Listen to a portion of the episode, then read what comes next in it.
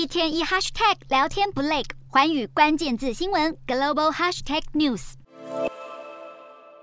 在伊朗德黑兰的大学门口，学生们高喊口号。二十六号是头巾少女艾米尼过世四十天的纪念日，伊朗全国各地都能看到大批民众用愤怒示威来悼念艾米尼。不过，很多画面都记录下伊朗警察的暴力镇压手段。聚集在女子学校门口的警方大喊着：“他们或者能殴打抗议分子。”镜头转到艾米尼的家乡萨盖兹镇，虽然艾米尼的父母被伊朗警方恐吓不能组织任何纪念仪式，但是在二十六号这天，还是有上千位民众聚集到艾米尼的坟墓前献上敬意。人权团体指出，伊朗安全部队在镇上的广场展开血腥镇压，不但发射催泪瓦斯，还对悼念的群众开枪。越演越烈的抗议冲突已经勾起国际社会关注。伊朗政府也在二十六号宣布反制，针对欧盟国家的八间媒体机构还有十二位个人户进行制裁。从德国之声到法国国际广播电台都在黑名单上。德黑兰当局声称，这些制裁对象支持恐怖组织和伊朗境内的暴力骚动，不但会寄出签证禁令，还会扣押对方在伊朗司法管辖权下的资产。